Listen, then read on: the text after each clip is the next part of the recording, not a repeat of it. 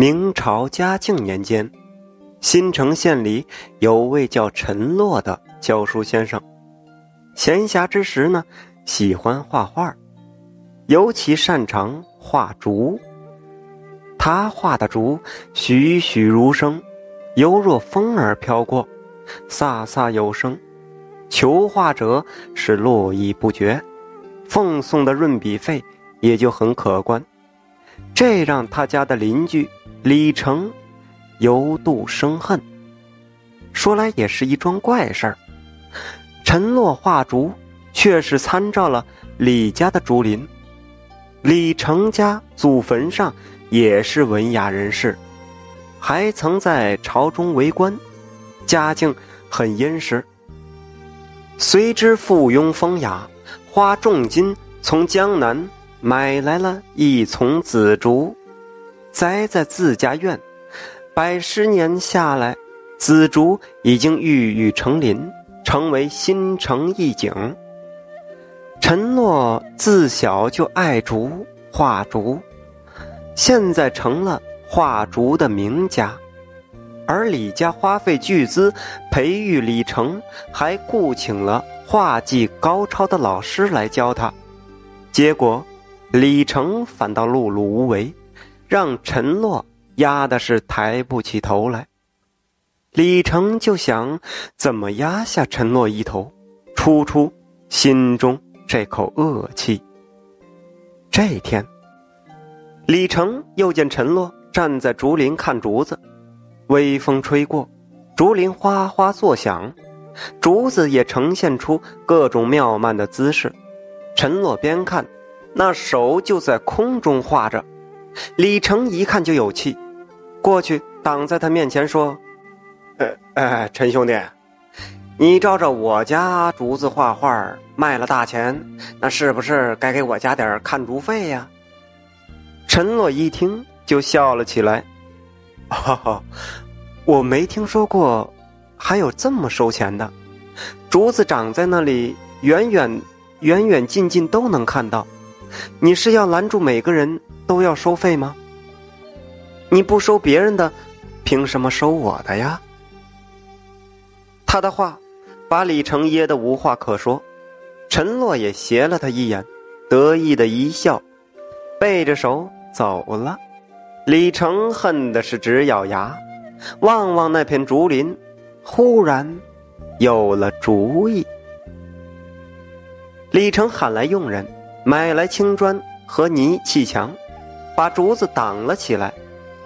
原先他家的后院就是篱笆墙，那竹林郁郁葱葱的，远远近近都能看到。这才被陈洛逮住了理儿。现在垒起了高高的院墙，把竹子圈在了墙里儿。我看你还能看不？李成悄悄注意陈洛的反应，果然，没有了他家竹子做参照。陈洛心慌意乱，下笔就没了魂儿。他又是个讲究的人，绝不会让没魂儿的画流传出去。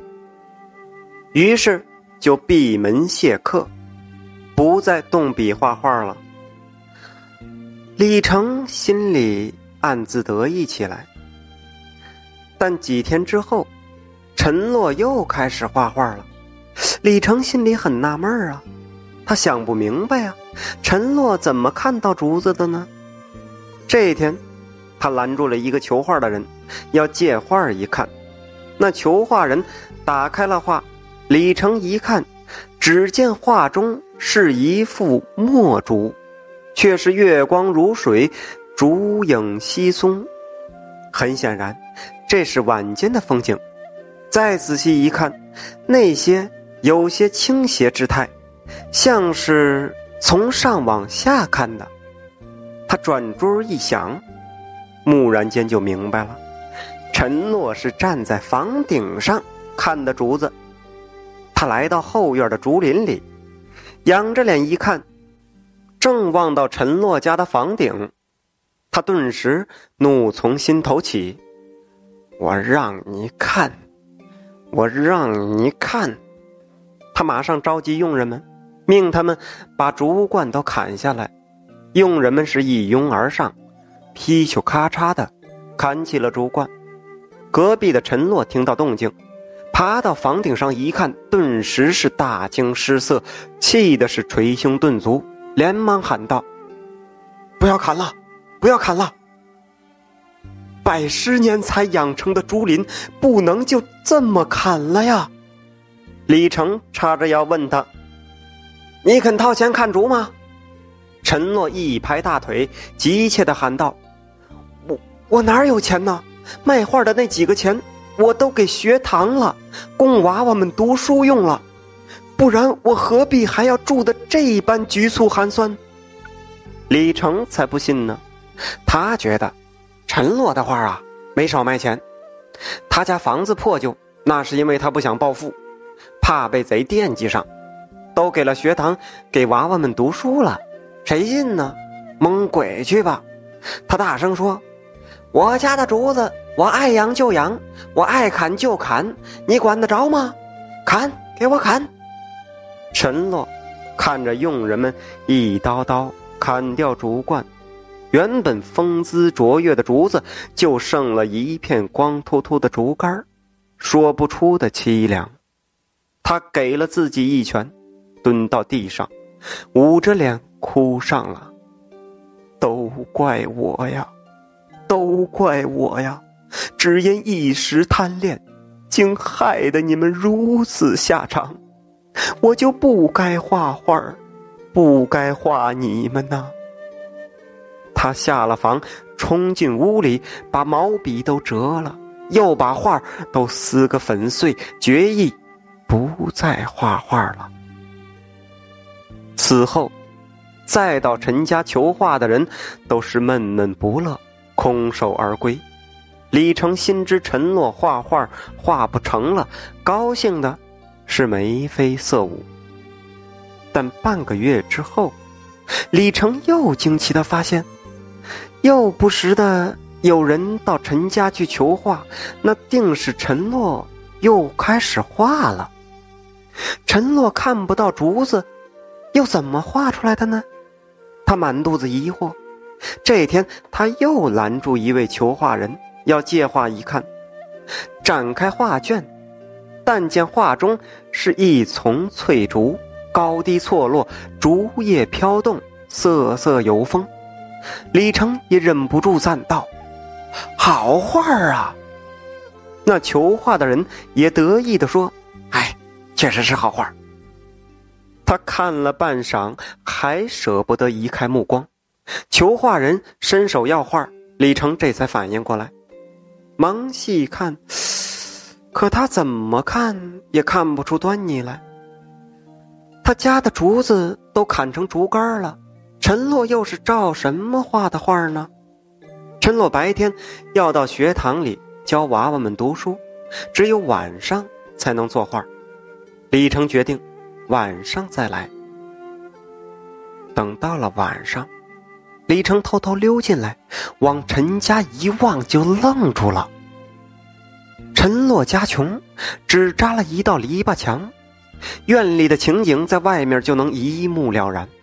只见院中摆着一张破旧的书桌，书桌上放着一盏风灯。陈洛端坐在书桌后，铺开了纸，研好了墨。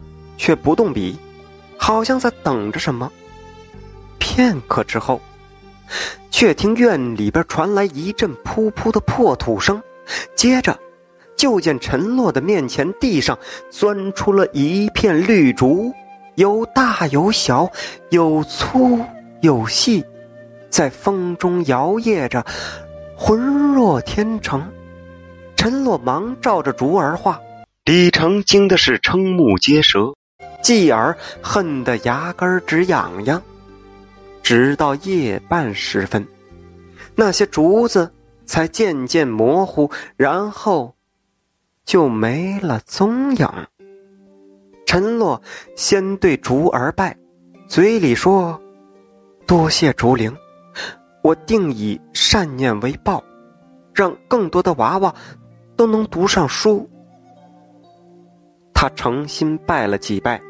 这才虔诚的收起画来。李成恨得牙根直痒痒。陈洛画的好，原来是借了他家竹子的仙气儿。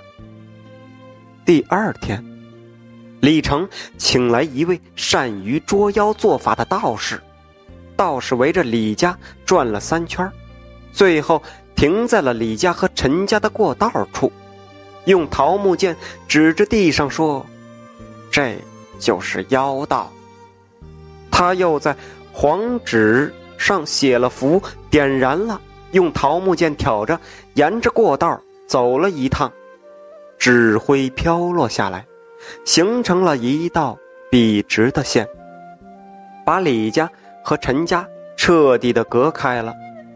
做完了法，他对李成说：“那妖道已经被他斩断，妖族再也跑不过去了。”送走了道士。李成心里边还是不踏实，他又喊来佣人，把过道从中挖开，果然见许多竹根从过道中横跨过去，难怪那些竹影会出现在陈洛家。他命佣人把那些竹根都斩断，一根都不要放过。陈洛放学回来。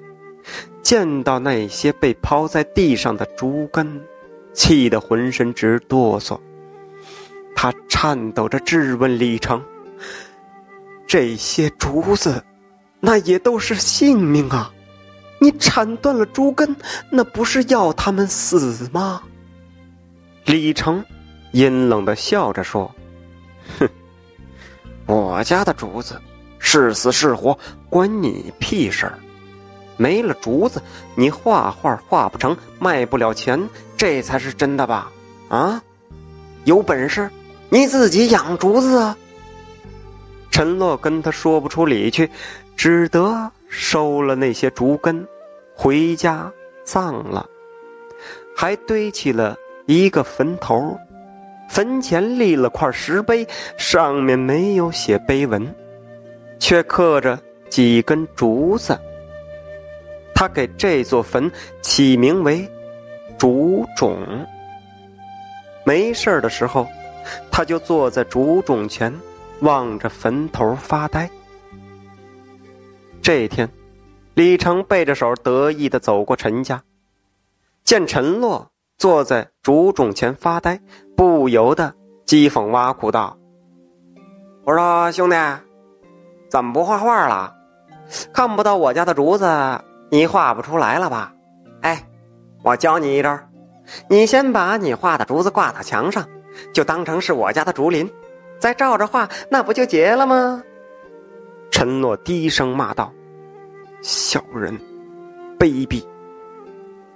李成是哈哈大笑：“哈哈哈，我是小人，我卑鄙。”我就让你看看什么叫真小人，什么叫真卑鄙。他看着两家过道中的那道沟，忽然想到了一个馊主意：要是把过了界的竹根都拽出来，不知道他家拽成啥样子啊？看他还敢骂自己！他跳到竹沟，正寻思竹根来拽。这时候，他惊奇的发现，那些被挖断的竹根上，居然冒出了新鲜的竹笋，很快就长成嫩竹了。哎哎，不行啊！如果是这样的话，陈洛不用出门，就又能看到竹子了。李成气得要疯了，他跳进沟里，疯狂的撕扯着那些竹笋。但他只撕扯了几根，一双手就被竹根缠住，想挣脱都挣脱不出来。他想叫喊也叫喊不出来，不住的有土块朝他脑袋上砸过来。不一刻的功夫，他就昏了过去。不知道过了多久，李成才醒过来，这才发现，他倒在了那道沟里。他艰难的爬起身，想要去找陈诺算账，陈洛的老婆告诉他，陈洛早走了。问他去哪儿了，他老婆也不知道。李成恨恨的说道：“把我打成这样，他就等着吃官司吧。”但陈洛这一跑，就再无消息了。三年之后，陈洛风尘仆仆的回来了。他不进家门，却先来拜见李成，还送给李成一件礼物。是一座名贵的玉雕，他很惭愧的说：“李兄大恩，当以后报。可惜兄弟囊中羞涩，买不起更珍贵的礼物了。”李成一看那玉雕的成色，就知道价值不菲呀。再看看雕工，更是出类拔萃。这座玉雕都能换下他家整套院子了。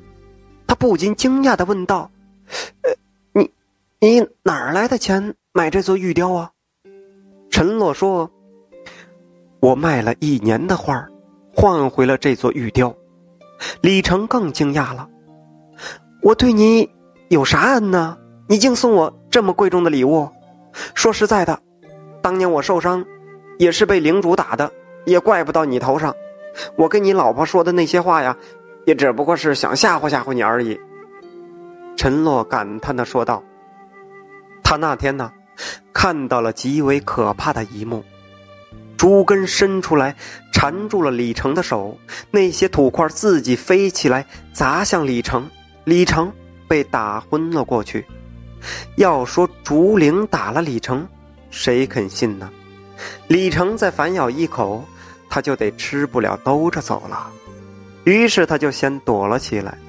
后来他老婆给他捎信儿，李成。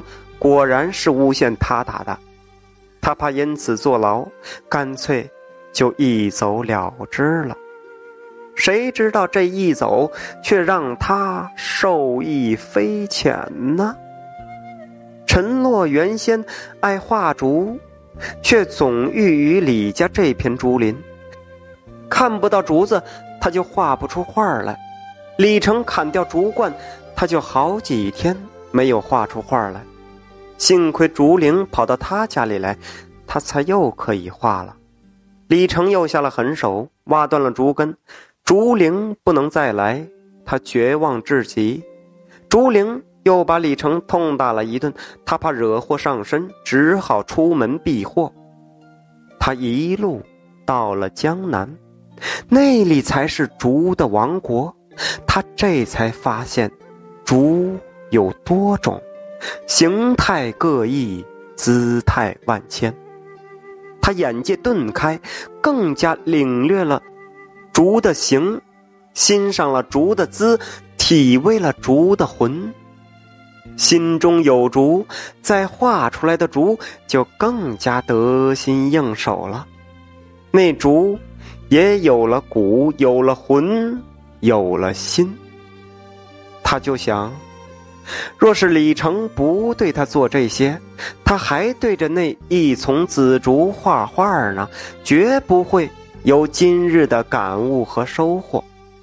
他心存善念，故而费一年之力，把卖的画所积攒起来的钱，给李成买了这件重礼。听着陈洛讲着，李成这个惭愧呀！恨不得把脑袋抵到裤裆去了。陈洛回到家，惊讶的发现，那竹种上竟然生出了许多嫩嫩的绿竹，在风中摇曳着身姿，仿佛在欢迎他回来一样。有竹相伴，胸有成竹，再画出竹来，那就。活色生香，他因此是声名远播，但他并不骄纵，因为他知道这是竹灵竹在暗中相助呢。